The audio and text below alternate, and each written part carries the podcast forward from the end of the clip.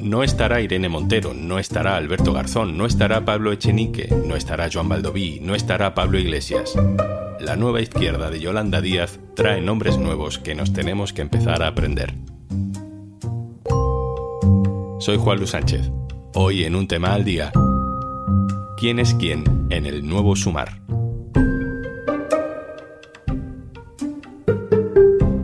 Una cosa antes de empezar. Hola, hola, soy Juanjo de Podimo. Cómo me gusta venir por aquí a recomendarte cositas. Pero oye, que si por lo que sea no me quieres escuchar a mí, en Podimo puedes escuchar un tema al día sin interrupciones. Entra en podimo.es barra al día, que ahí tienes 60 días gratis.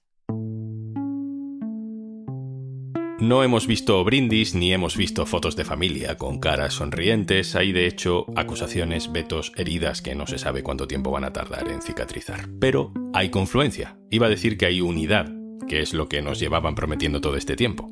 Trabajando por las transformaciones sociales y por la unidad. Pero sin unidad es probable que tengas garantizada la derrota. Nos ilusionamos cuando se nos exigía un acuerdo y os traemos un acuerdo. A lo mejor unidad es mucho decir, pero sí, al menos hay acuerdo, hay pacto, hay candidatura de confluencia con 15 partidos políticos que, hasta antes de ayer, algunos ni siquiera se dirigían la palabra. Se abre un nuevo ciclo sin Alberto Garzón, sin Irene Montero, sin Pablo Echenique, sin Valdoví, sin Iglesias, así que tendremos que acostumbrarnos a caras y a nombres nuevos para una campaña electoral apresurada y una legislatura en la que a saber qué nos espera. Hoy vamos a ver quiénes son los nuevos pasajeros de esa máquina de triturar carne que es la primera línea de la política de izquierdas en la era digital. Alberto Ortiz, compañero, hola. Hola Juanlu, ¿qué tal?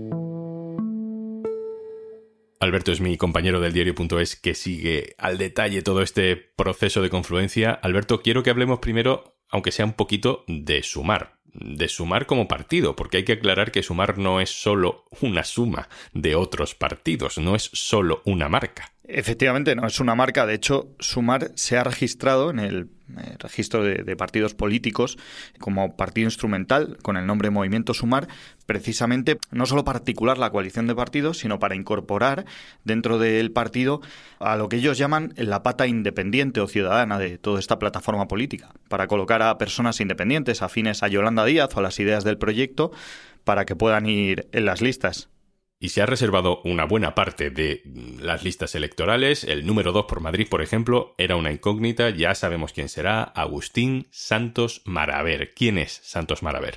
Bueno, es, es uno de estos perfiles eh, claros de prestigio institucional e internacional si vamos a sus inicios, una persona eh, ya mayor, formó parte del movimiento estudiantil contra el franquismo y luego él es diplomático de carrera y como diplomático ha ocupado puestos de, alta responsabilidad eh, a lo largo de su carrera. Actualmente es el embajador de España en la ONU y formó parte del gabinete de los ministros exteriores con Zapatero, Moratinos. En lo ideológico, Santos Maraver tiene un perfil de izquierdas, de hecho formó parte de la dirección de Izquierda Unida en su momento y precisamente por eso, por pertenecer a Izquierda Unida y al mismo tiempo formar parte de, del gabinete de un ministro socialista, tuvo algún encontronazo con su partido, en concreto por la posición del gobierno en ese momento acerca del Sáhara, en el conflicto Sáhara-Marruecos. Yolanda Díaz ha dicho que cuenta con él por su perfil, digamos, más institucional y luego porque la vicepresidenta tiene muy presente la importancia de las relaciones internacionales en ese proyecto de país al que lleva ya dando forma varios meses, ¿no? desde que empezó a construir su mar. Santos Maraver tiene pinta de ser un perfil institucional que puede ayudar a Yolanda Díaz si vuelve a haber gobierno de coalición, pero para la parte más política hay otro nombre. La austeridad y la crisis financiera arrasó con nuestra política de cooperación al desarrollo. Es Ernest Urtasun, que ya figura como jefe de campaña de Sumar. ¿Quién es? Le conoce bien nuestra directora adjunta, Neus Tomás. Hola Juan Lu. Ernest Urtasun tiene 41 años y lleva 25 vinculado a la política eh, desde que se afilió a las Juventudes de Iniciativa per Catalunya als Verds. Él procede de una familia de origen navarro muy politizada, eh, sus padres estaban afiliados al PSUC y probablemente eso es lo que explica que con solo 21 años ya formase parte de una lista electoral. Se educó en el liceo francés, que es algo que estos días habrás visto que en redes hay quien se lo ha reprochado para acusarlo de, de pijo progre, ¿no? Estudió económicas, tiene un máster en relaciones internacionales y aprobó las oposiciones para ser diplomático, aunque al final antepuso eh, la carrera política. Él fue asesor de Raúl Romeva cuando este era eurodiputado por iniciativa, ya sabes que Romeva ha acabado en Esquerra Republicana, Y seis años después fue cuando Urtasun ya empieza su carrera como parlamentario en Bruselas, o sea que podríamos decir que fue fraile antes de cocinero y por lo tanto es un buen conocedor, muy buen conocedor de cómo funciona la política allí. Es un político exquisito en las formas, es un gran negociador que durante estos años ha tenido varias ofertas para dedicarse a la política nacional, por ejemplo para ser ministro de universidades, y siempre las ha declinado. Además es un ecologista convencido, es de los que defendían la necesidad de luchar contra el cambio climático antes de que esta cuestión pues, estuviese en los titulares y, y en la agenda de otros partidos. Sus amigos dicen que solo es capaz de alzar la voz si se trata del Barça y que es también un apasionado del jazz. De hecho, en la hemeroteca se pueden encontrar algunas de sus críticas musicales en la revista Rock Deluxe. Yo lo resumiría diciendo que, que Urtasun es un tipo que cae bien y que necesitará tirar de su buen fair play y de mucha paciencia que la tiene en las semanas que le esperan por delante.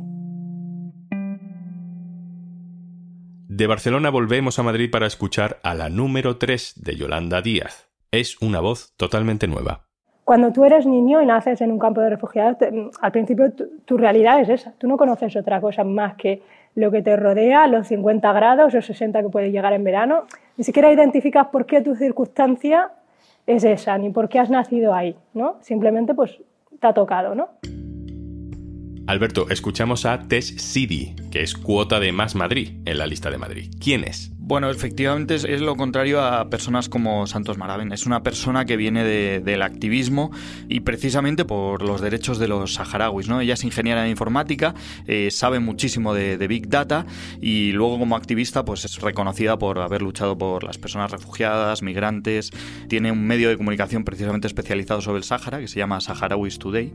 Teshidi es eh, conocida relativamente porque Más Madrid ya intentó que fuera en las listas del partido este 28 de mayo en las elecciones eh, pero tuvo un problema con la Junta Electoral Provincial, porque eh, la Junta Electoral Provincial decía que ya no estaba empadronada. Sidi tiene la nacionalidad española desde hace un año ya y residía en Madrid, pero tuvo un problema porque su madre eh, se cayó en una pared en los campos de refugiados del Tinduf, sufrió un accidente allí y ella trató de traerla para aquí, para España, y para ello comenzó una serie de trámites burocráticos para que la pudieran llevar a Málaga, donde tenía algunos familiares. Uno de esos trámites implicó que ella tuviese que cambiarse el padrón y luego no le dio tiempo a subsanar ese error, volver a empadronarse en Madrid antes de poder presentarse y por eso no lo pudo hacer y ahora más Madrid la recupera para las listas al, Congreso. De número 4 en Madrid vemos a Íñigo Errejón, que no es ya una cara nueva, la presencia de Más País se limita a Más Madrid.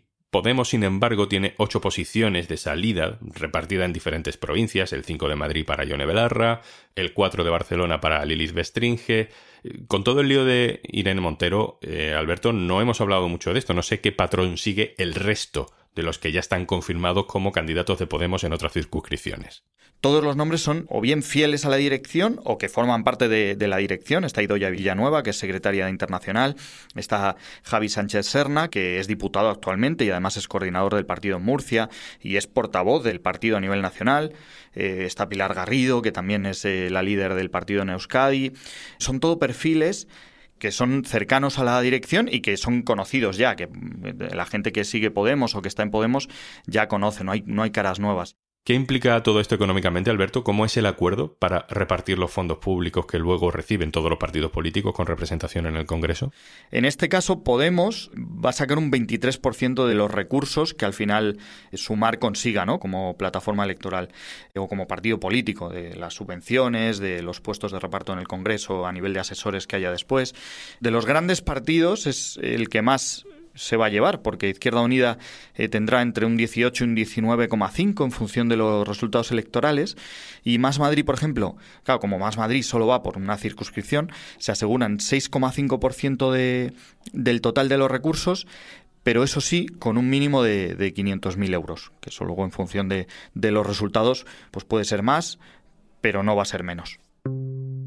Vamos a la comunidad valenciana porque ha sido otro territorio donde la negociación ha sido dura. Compromís ha hecho valer su nombre en la papeleta, pondrá Compromís Sumar, y también tendremos una cara nueva. Joan Baldoví nos repite, la 1 por Valencia será Águeda Micó.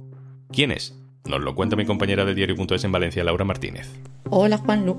El de Águeda Mico, coportavoz de Compromís, es uno de los perfiles más consolidados de la coalición, pero siempre ha sido una dirigente que se ha mantenido en un panorama un poco más discreto.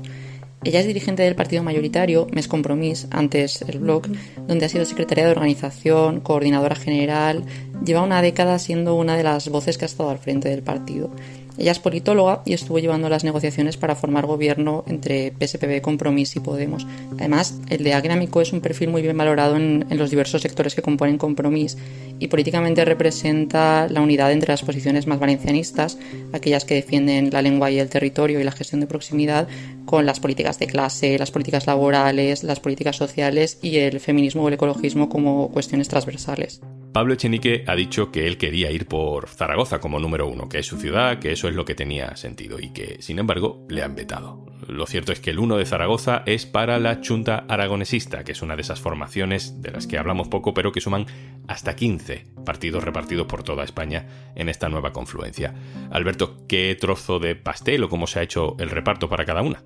Depende mucho del caso. Es verdad que hay partidos que quizás son pequeños si lo comparas con formaciones de, ámbito nacional, como bueno, precisamente con Podemos, como Izquierda Unida, pero que en sus respectivos territorios tienen una importancia, bueno, tienen cierta importancia y además que son históricos. Es el caso de la Chunta, que ya estuvo en el Congreso durante dos legislaturas, cuando fue diputado el cantautor José Antonio Labordeta.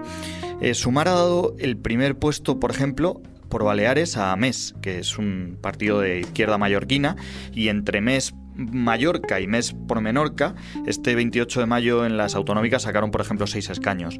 Eh, y luego tienes, por ejemplo, casos de, partidos con menos, quizá menos trayectoria, eh, partidos de reciente creación, como eh, Drago Canarias, que es el que fundó el ex número 3 de Podemos, Alberto Rodríguez, que no ha tenido muy buenos resultados en las últimas elecciones, pero que, bueno, pues Sumar le ha dado, el, por ejemplo, la cabeza de lista por, por Tenerife en estas elecciones. y luego hay casos como el de Alianza Verde, el partido de Juan Churalde, que se separó de ECO en 2019 con la salida de Unidas Podemos de Iñigo Rejón para crear su propio partido. Eh, Uralde negociaba un puesto de salida por Álava, que al final irá eh, a Podemos, finalmente, y no sabemos si conseguirá encabezar o ir en las listas por alguna otra circunscripción. Se ha integrado en Sumar y está pues, todavía negociando algún término de su integración en la coalición, quizás sin esos puestos de, de salida. Y nos quedaría el papel de Izquierda Unida en todo esto, porque tras la renuncia de Alberto Garzón no parece haber ninguna figura en estas listas que le haga el relevo como, como gran figura de referencia. Es un partido que Alberto se la juega. Bueno, el caso de Izquierda Unida es extraño porque era uno de los puntales con los que contaba Yolanda Díaz para articular Sumar, que se había volcado y que ha formado además eh, parte de todo el proceso de escucha, aportando organización, eh, militancia para, para, organizar todos los actos que Yolanda Díaz ha hecho por los diferentes puntos de España. Y de alguna manera yo creo que se esperaba que obtuviesen mejores puestos de, de salida en las listas. Al final llevarán, por ejemplo, el número 9 por Madrid que es muy probable que salga con los resultados que ha tenido Unidas Podemos recientemente en Madrid en las últimas elecciones. Y además el número 9 recordemos que en 2019 llevó el número 3 que era Enrique Santiago. Luego pues ha conseguido el número 1 por Córdoba el número 1 por Málaga el 2 por Sevilla el 1 por Tarragona y luego el 3 por Valencia. Yo creo que se esperaban mejores posiciones de salida en la negociación con Sumar. Alberto, la última. Quedan muy pocos días para que la lista tenga que estar cerrada definitivamente y quedan bastantes puestos importantes por cubrir. No sé si sobre todo después de todo el ruido por la exclusión de Irene Montero, Yolanda Díaz se ve casi obligada a anunciar algún fichaje potente de corte social. ¿Tú crees que tendremos alguna sorpresa? Sumar lleva este tema con máxima discreción, además quieren controlar los tiempos de sus anuncios, que además van a ir saliendo, se van a ir conociendo hasta eh, a lo largo de la semana. Eh, y además porque sabemos que la pata de independientes es muy importante para ellos. Se especula con que puede haber alguna persona de, prestigio del ámbito judicial, eh, alguien que venga de, del activismo social, y luego seguramente habrá personas que hasta ahora estaban en Podemos y que durante la construcción de Sumar se han ido despegando de las ideas del partido o más o se han ido acercándose a la figura de Yolanda y figurarán en las listas de sumar en esa cuota de independientes. Alberto Ortiz, compañero de la sección de política del diario.es. Un abrazo, gracias. Gracias, ti. Y antes de marcharnos. Porque escuchas durante un viaje con muchos túneles, en un avión de muchas horas o en un tren con poca cobertura. En Podimo puedes guardar tus episodios favoritos y escucharlos sin conexión en cualquier momento. Tienes 60 días gratis en podimo.es barra al día. Esto es un tema al día, el podcast del diario.es. Si te gusta lo que hacemos, necesitamos tu apoyo. Hazte socio, hazte socia en el diario.es barra socio. Este podcast lo producen Carmen Ibáñez, Marcos García Santonja e Izaskun Pérez. El montaje es de Pedro Nogales. Yo soy Juan Luis Sánchez. Mañana, otro tema.